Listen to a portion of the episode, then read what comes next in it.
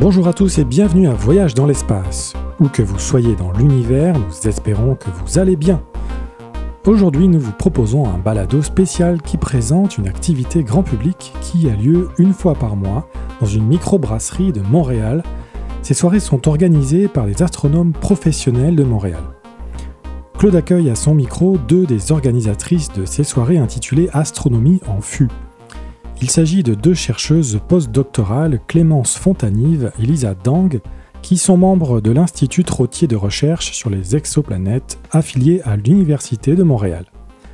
Clémence a complété son doctorat à l'Université d'Édimbourg en 2019 avant de passer trois ans à l'Université de Berne pour enfin se joindre à l'Institut Trottier. C'est une spécialiste des exoplanètes géantes et des naines brunes. Après avoir complété son doctorat à l'université McGill en 2022, Lisa est devenue une spécialiste de la cartographie des exoplanètes. Comme leurs collègues, elles ont plaisir à partager leur passion avec nous, comme elles le font lors des soirées Astronomie en fût, qui auront lieu cet automne à la microbrasserie Ciboire, située sur la rue Saint-Laurent à Montréal. Bonne écoute à vous. Bonjour, chers auditeurs, chères auditrices. Euh, c'est toujours un plaisir de faire des balados. La preuve, on en fait même un supplémentaire, un, spécial euh, pour vous présenter une activité qui a lieu à Montréal et qui s'appelle Astronomie en fût. Euh, j'ai eu le plaisir d'assister à certaines de ces rencontres-là et un peu comme le laisse entendre le titre, c'est très agréable parce que d'abord, ça se passe dans une brasserie. On a l'occasion de prendre une bonne bière ou autre chose en, jasant avec des copains et copines. Et en même temps, on entend des exposés euh, qui sont à la fois aussi stimulants que parfois rigolos. Il y, a des jeux, on va nous l'expliquer tantôt. Donc, c'est une belle activité. Et pour ceux qui se poseraient la question, dimanche prochain, vous allez avoir droit à votre balado régulier le, numéro 117 pour euh, le grand public et le numéro 118 pour euh, ceux et celles qui, sont des, qui nous appuient, qui nous supportent comme Patreon.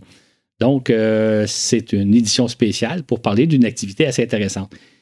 Et je suis particulièrement heureux d'accueillir à mon micro deux des organismes de ces astronomies en fût qui vont nous expliquer un peu les origines, le déroulement de la soirée, à qui ça s'adresse exactement. Fait que je salue donc, bonjour Clémence.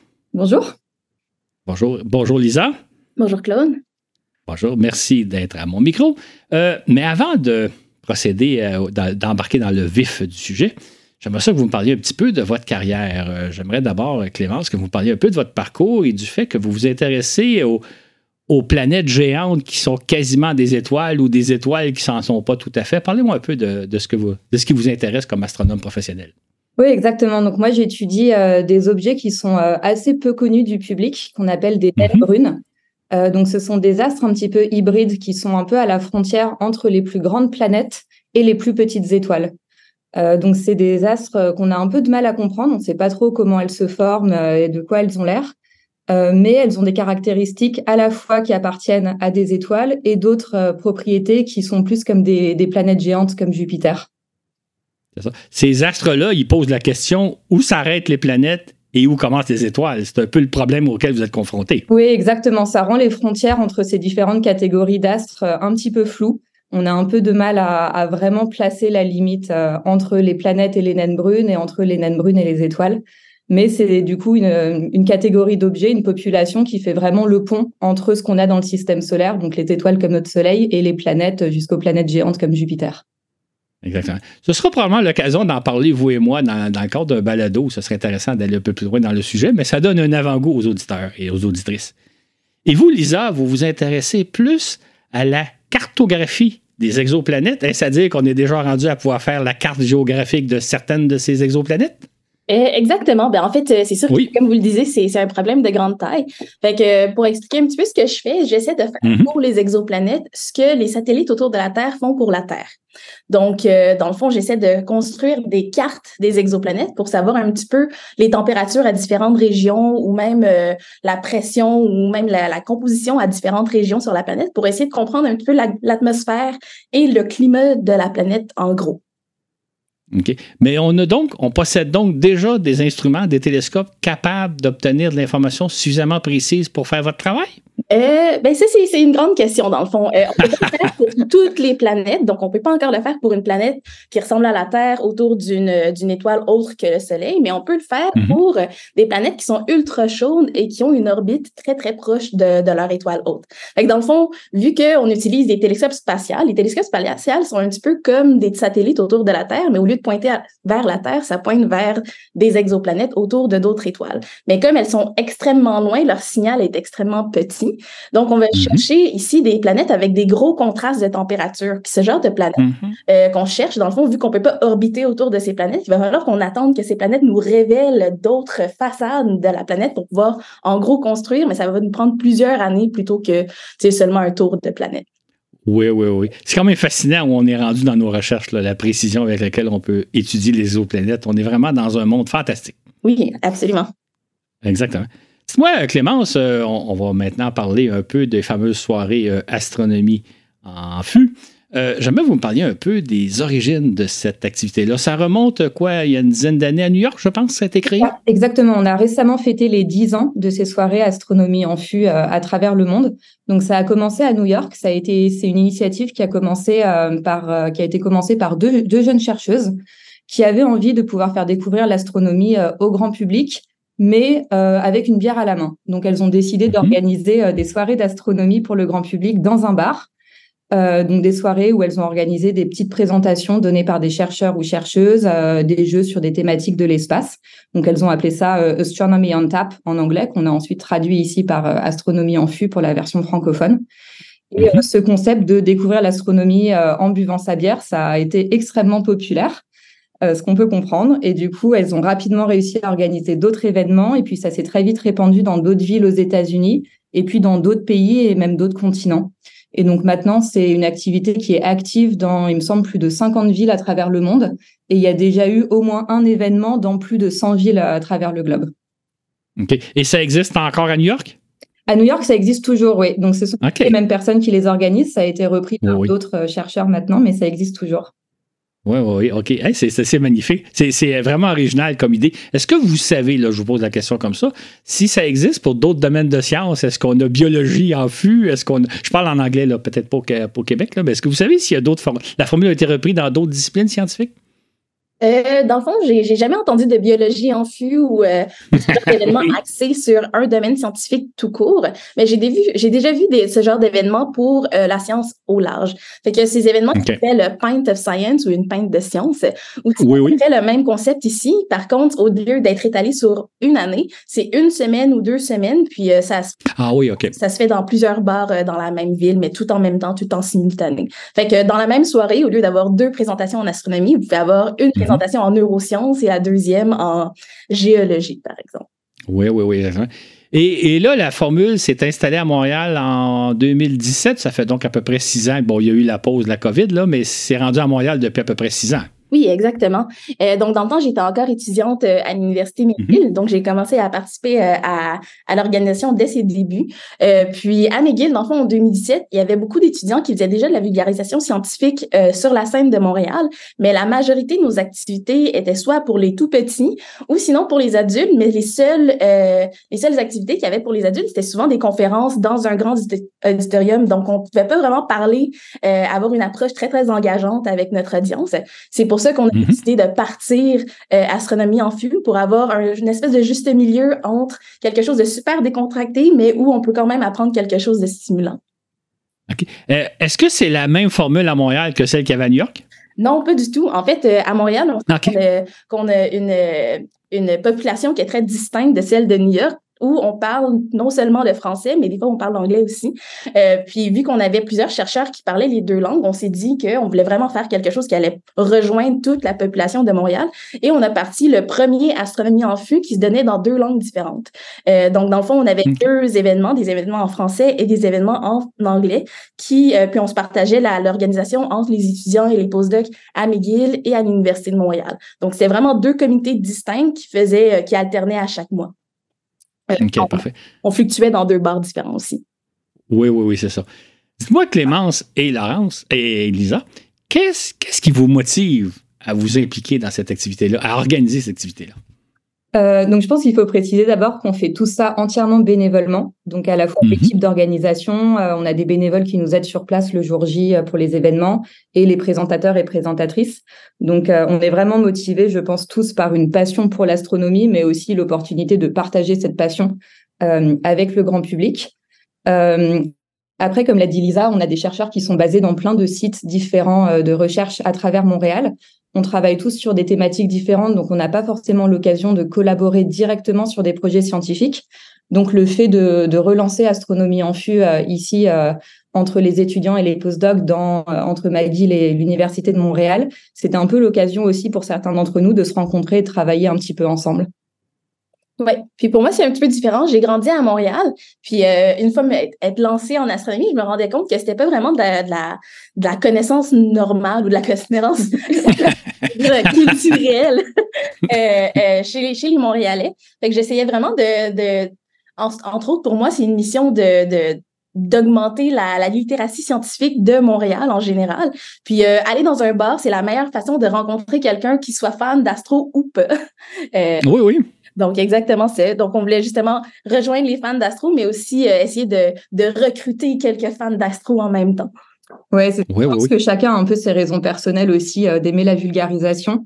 Euh, donc, comme l'a dit Lisa aussi, ces soirées dans un bar, du coup, au niveau de la démographie du public, c'est un peu complémentaire à d'autres activités qu'on peut faire avec des enfants ou avec des clubs d'amateurs, d'astronomie amateurs. Euh, moi, par exemple, ce que j'aime beaucoup dans la vulgarisation scientifique, c'est le fait de contribuer à augmenter un petit peu la représentation et la visibilité des femmes en sciences. Donc, je pense qu'on mm un petit peu notre motivation aussi pour la vulgarisation scientifique, mais on est tous regroupés par cet aspect, oui. Ouais. Oui. Est-ce est que vous observez qu'il y a de plus en plus de gens qui participent? Parce qu'il y a de plus en plus de, de les auditoires augmentent ou vous avez atteint un certain niveau?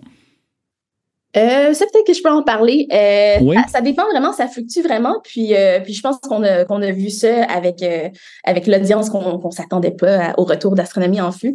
Euh, quand on les avait mm-hmm. commencés en 2017, on avait eu un gros succès dès le départ, mais je te dirais qu'après quelques années, il commençait à avoir de moins en moins de personnes qui venaient au, à nos événements. Puis, à mon avis, c'est juste parce qu'on le faisait depuis trop longtemps. Donc, je pense que le fait d'avoir pris une pause, ça a permis à tout le monde de, de prendre une pause de l'astronomie, mais aussi de redécouvrir au fil du temps euh, une, une, euh, une passion, une, une fascination pour l'astronomie, surtout depuis les grands événements qui s'est passé dans la dernière année. Donc, euh, pour l'instant, je pense qu'on n'a pas de problème à rejoindre des gens, puis on ne voit pas encore une baisse de, d'auditoire, de, de, dire. c'est curieux, vous me dites presque que la COVID a eu un effet bénéfique sur vos soirées. ben, en même temps, ça faisait quelques années qu'on n'a pas pu se rassembler dans un bar, donc je pense que tu ouais. es très heureux de pouvoir le faire. Euh. C'est ça. On offre un peu une opportunité à la fois euh, pour les astronomes nous-mêmes et le public. C'est une bonne excuse de enfin pouvoir se réunir dans un bar. Oui. C'est ça, effectivement. Ça a été un plaisir de se retrouver un peu tout le monde. Dites-moi, Clémence, euh, bon, j'y ai assisté, évidemment, je connais la réponse, mais comment se déroule une soirée Astronomie en fût? Euh, donc, on organise des événements euh, à peu près mensuels. Là, on avait une pause pendant l'été et généralement, il n'y a pas d'événements autour de Noël, mais sinon, c'est à peu près mensuel. Euh, maintenant, tous nos événements ont lieu au même endroit, donc au Ciboire Saint-Laurent, qui était extrêmement enthousiaste de nous accueillir. Ils nous ont dit qu'ils étaient fans d'astro et, du coup, ils étaient enchantés de pouvoir nous accueillir pour ces soirées. Mhm. le format des soirées, en principe, c'est qu'on a deux intervenants. par événement, donc des chercheurs ou des chercheuses, souvent de Montréal, mais ils peuvent aussi, ça peut aussi être des chercheurs externes qui sont de passage euh, la semaine euh, d'une soirée Astro en fût. Et donc, ces deux intervenants et intervenantes vont donner des petites présentations de 10 à 15 minutes sur euh, un peu n'importe quoi comme sujet d'astronomie. Donc, ça peut être sur des thématiques que nous, on étudie directement, donc des planètes ou exoplanètes, au cycle de vie des étoiles, au trou noir ou au Big Bang mais ça peut aussi être un petit peu plus sur euh, axé sur des missions d'exploration spatiale, sur des télescopes, sur la recherche de vie extraterrestre, sur la science-fiction. Euh, ça peut s'éloigner vraiment, ça peut être plus euh, adjacent à la science que vraiment l'astronomie et l'astrophysique qu'on étudie. Et ensuite, la partie principale des soirées, je dirais que ce sont les deux jeux qu'on organise. Donc, on organise deux quiz par soirée où on fait gagner des prix aux trois premières équipes de, de chaque jeu. Euh, et ensuite, euh, au fur et à mesure de cette soirée, donc il y a des petites pauses aussi où on a tous nos bénévoles qu'on appelle des astronomes errants euh, qui errent à travers la salle au milieu du public et qui sont un peu l'occasion pour les membres du public venus assister à l'événement de poser un petit peu toutes leurs questions pendant justement les, les pauses de l'événement. OK, excellent. C'est vrai que c'est très intéressant comme formule parce que c'est varié. Vous euh, allusion tantôt que parfois il y a des exposés dans un grand, grand auditorium, euh, exposés formels avec période de questions-réponses. Là, c'est plus diversifié, effectivement, c'est plus, euh, plus intéressant. Dites-moi, Lisa, à qui s'adressent ces soirées-là? Est-ce qu'il faut nécessairement des passionnés d'astronomie, sinon même des gens qui s'y connaissent pas mal, ou c'est vraiment ouvert à tous? Euh, non, c'est vraiment ouvert à tous, puis c'est ça le, but qu'on essaie de, maintenir ici. Euh, on essaie de faire en sorte que tout le monde peut y participer puis se sentir engagé dans ce qui se passe sans avoir de connaissances en astronomie du tout. Donc, on demande surtout à nos présentateurs et euh, quand on organise nos jeux aussi, on s'assure que ce qu'il y ait de quoi un, petit peu pour tout le monde. On n'a pas besoin de savoir de quoi que ce soit, mais on espère que vous allez repartir en apprenant de quoi. Oui je, je protesterais dans ce que vous avez dit, les questions, souvent, les jeux questionnaires, il y a des questions impossibles à répondre, mais ça, c'est une autre histoire. Il y a aussi des questions impossibles à répondre pour les astronomes professionnels. On s'assure de ne pas forcément donner davantage euh, à ceux qui s'y connaissent plus. Tout le monde a vraiment sa chance de gagner. Exactement. Juste pour dire aux auditeurs, la dernière la, séance du mois de juin, je pense, il y avait un questionnaire sur Vénus et on demandait, il y avait une chanson qui s'appelle Vénus, en quelle année elle a été écrite, à quelle année elle a été diffusée? Il ne devait pas y avoir beaucoup de gens dans la salle qui connaissaient la réponse. Dites-moi, Clémence, euh, c'est quoi les, prochaines euh, rencontres, là, euh, les prochaines dates et est-ce que les programmes ont déjà été déterminés? Est-ce qu'on sait qui va nous parler de quoi? Alors, on n'a pas encore le détail des programmes, on n'a pas encore confirmé nos prochains présentateurs et présentatrices, mais on sait déjà qu'on va avoir au moins trois dates pendant la session d'automne. Donc, on va reprendre en septembre, puis avec un événement en octobre et novembre. On aura peut-être un quatrième événement euh, en décembre, mais qui est encore à confirmer. Euh, par contre, ce que je peux vous dire, c'est qu'on va avoir euh, une grande nouveauté à cette session avec notre première soirée qui elle-même sera bilingue. Donc jusque-là, on alternait entre des soirées qui étaient soit 100% francophones, soit entièrement anglophones. Et là, on va reprendre au mois de septembre avec un événement qui va être bilingue. Donc, on aura une présentation dans chaque langue, donc avec une session questions-réponses soit en français, soit en anglais. Euh, et les jeux qui vont être animés dans les deux langues. Donc l'idée, c'était de, réunir un petit peu euh, les deux côtés euh, McGill, Montréal, qui sont plutôt francophones et anglophones respectivement, pour faire une soirée un petit peu plus commune. Euh, mais où du côté du public, en ne maîtrisant vraiment qu'une seule des langues, on peut participer à quand même au moins 75% de l'événement. Oui, oui. Est-ce que, par exemple, est-ce que là, vous savez au mois de septembre qui va nous parler de quoi ou c'est décidé plus à la dernière minute? Alors, c'est pas dernière minute, mais c'est pas encore confirmé. En principe, on essaye de confirmer ça à peu près un mois à l'avance. Donc là, on est en train justement de, de demander autour de nous qui seraient intéressés pour euh, donner une présentation. Donc, j'ai pas encore de nom ou de thématique à vous donner. OK. Est-ce que euh, vous avez beaucoup de volontaires qui sont faits apprendre à, qui sont prêts à faire des exposés ou c'est le contraire, vous devez tordre certains bras? Non, euh, vu que ça fait longtemps qu'on n'a pas eu d'astronomie en fût, en ce moment, on a une longue liste de, présentateurs qui sont très prêts à, présenter soit leur recherche ou de juste parler d'un sujet en astronomie en général. Puis dans le comité, on a aussi des membres qui sont prêts à aider toute personne qui, euh, qui veulent s'essayer à donner une, une, présentation aussi. Donc, euh, c'est pas seulement pour les adeptes qui ont présenté 10 millions de fois auparavant, c'est aussi pour des tout jeunes, des fois, qui sont, qui sont en train d'apprendre. Oui, c'est ça. Euh, oui, j'allais rajouter que euh, comme effectivement, ça faisait plus de trois ans qu'il n'y avait pas eu d'événement astronomie en FU euh, ici à Montréal depuis la pandémie, on a aussi toute une génération de nouveaux chercheurs qui n'avaient qui pas forcément mmh. commencé leur carrière de recherche lors des derniers événements. Donc, on essaie vraiment beaucoup de les encourager à contribuer à ces événements. Et comme l'a dit Lisa, on les aide en les aidant à préparer et à répéter leurs présentations. Oui, oui, c'est ça. Dites-moi, Lisa, racontez-moi un peu peut-être euh, certaines présentations qui ont eu par le passé, un peu des qui vont nous donner une idée de quel genre de sujet on a abordé dans le passé. Euh, passé, vous voulez dire euh, avant la COVID? Ben, ça, pourrait être celle du printemps passé ou des, des, saisons, juste pour avoir une idée de, de, quoi on parle, quel genre de sujet on a abordé. Ah oui, bien sûr. Donc, dans le fond, dans les deux événements qu'on a eus dans l'année précédente, la première, c'était euh, on a eu Alice Curtin de l'Université McGill et Stéphane Pelletier de l'Université de Montréal qui sont venus nous parler de la recherche de, signaux radio mystérieux dans le ciel, donc euh, les fast radio bursts comme on appelle aussi. Euh, puis on mhm. avait Stéphane qui nous a expliqué pourquoi est-ce qu'on était tous composés de poussière d'étoiles, qui a été très bien reçu. Puis après ça, comme deuxième événement en français, on avait eu un, un astro en sur le thème de la vie à l'extérieur de la Terre. Donc, on avait Thomas Navarro qui nous a parlé de la, des théories de la vie sur Vénus et un petit peu d'où ces, ces, idées étaient sorties autant dans la science-fiction que dans la vraie science. Puis, on avait Étienne Artigot qui nous parlait d'habitabilité sur d'autres types de planètes, donc des planètes qu'on ne retrouve pas dans le système solaire.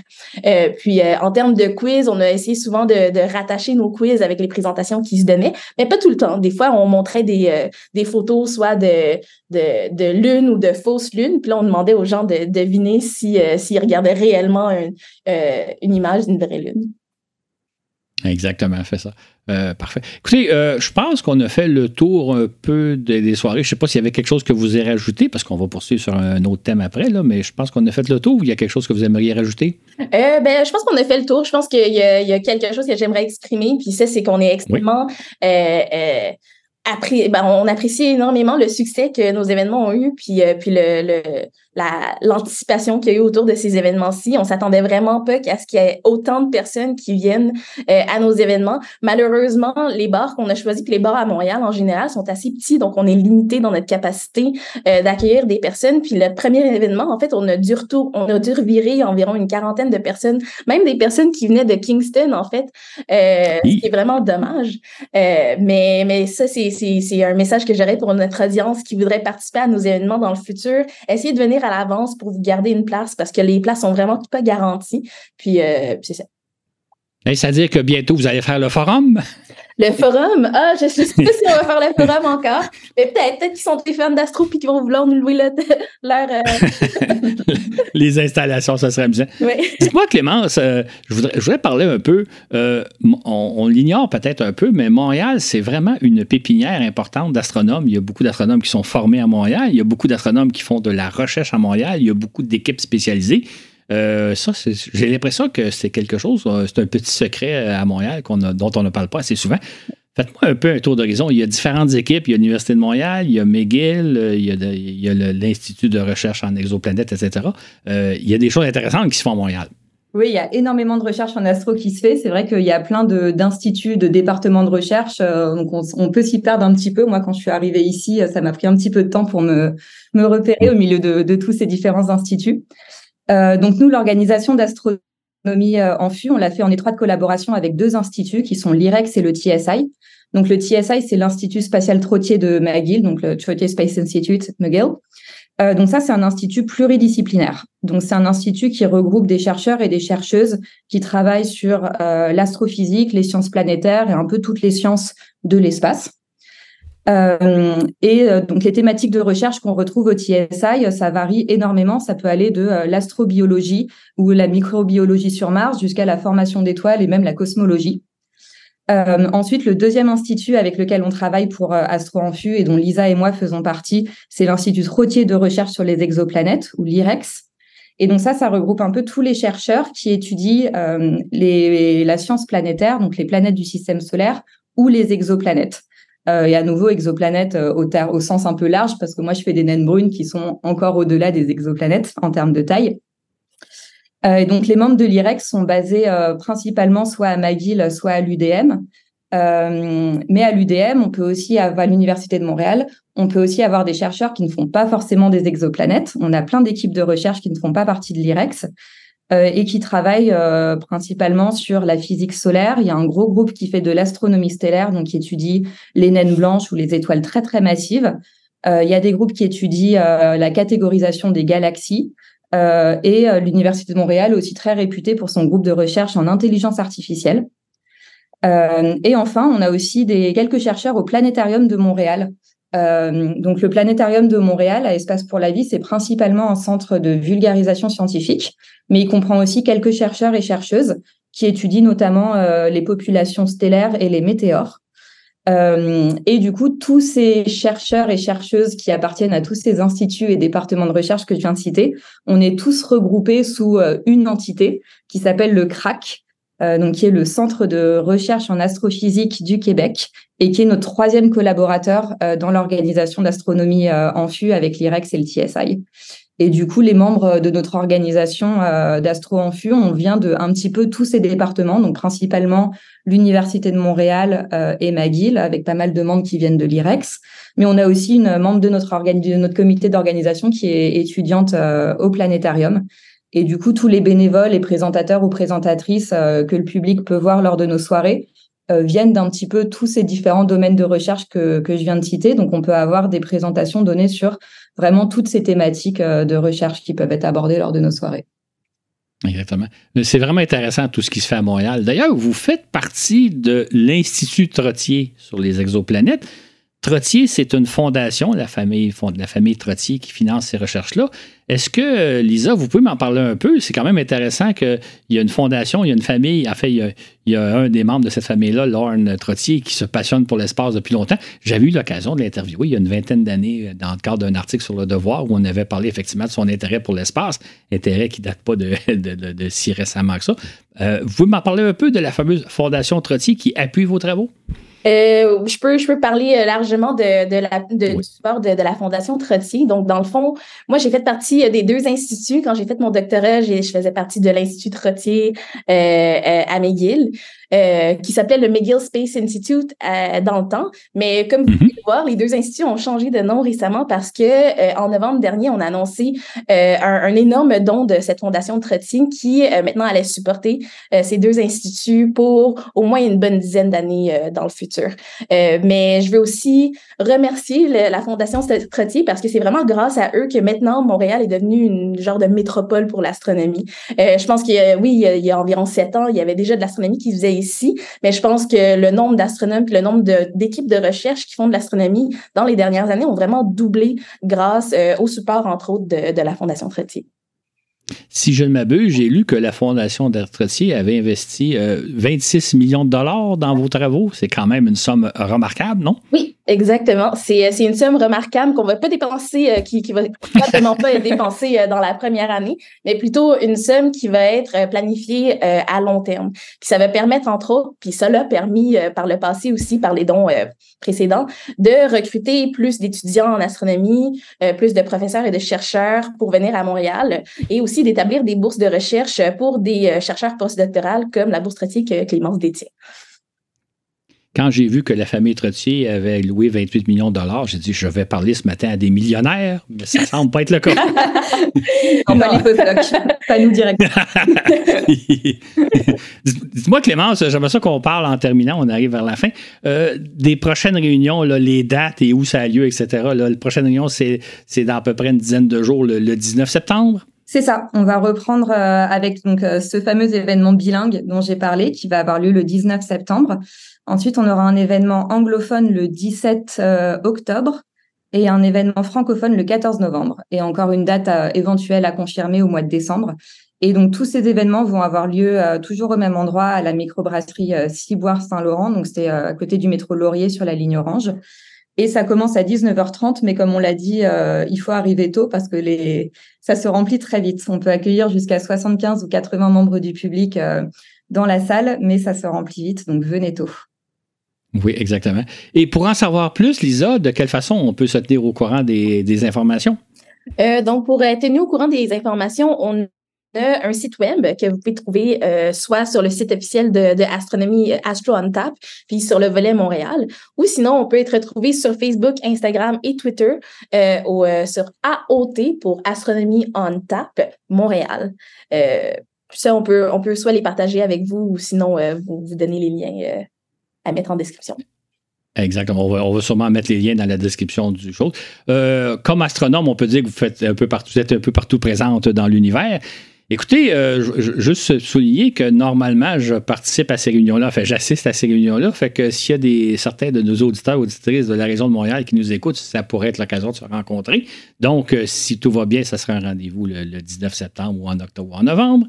Euh, écoutez, je vous remercie beaucoup. Je pense qu'on a fait le tour de la question et que j'espère qu'on a intéresser les auditeurs et les auditrices à venir à ces soirées-là. Bon, euh, semble-t-il qu'il manque presque d'espace. On, on espère qu'on ne soit pas trop nombreux, mais dans le fond, c'est un beau problème à gérer. Oui, effectivement. Je pense qu'un dernier truc qu'on a oublié de mentionner, c'est que pour les quiz qu'on a, on a aussi des prix qu'on donne au public. Donc, euh, venez gagner une paire de billets pour le planétarium ou peu importe ce qu'on offrirait cette soirée-là. Euh, je vous garantis que vous allez pas repartir avec, avec rien. Exactement. Vous allez passer de toute façon une belle soirée. Ben écoutez, je vous remercie toutes les deux. Je vous souhaite bonne chance dans vos recherches et pour la saison à venir. Puis au plaisir de vous rencontrer bientôt. Oui, merci beaucoup de nous avoir reçus et à bientôt lors des prochaines soirées. Oui, également à la prochaine.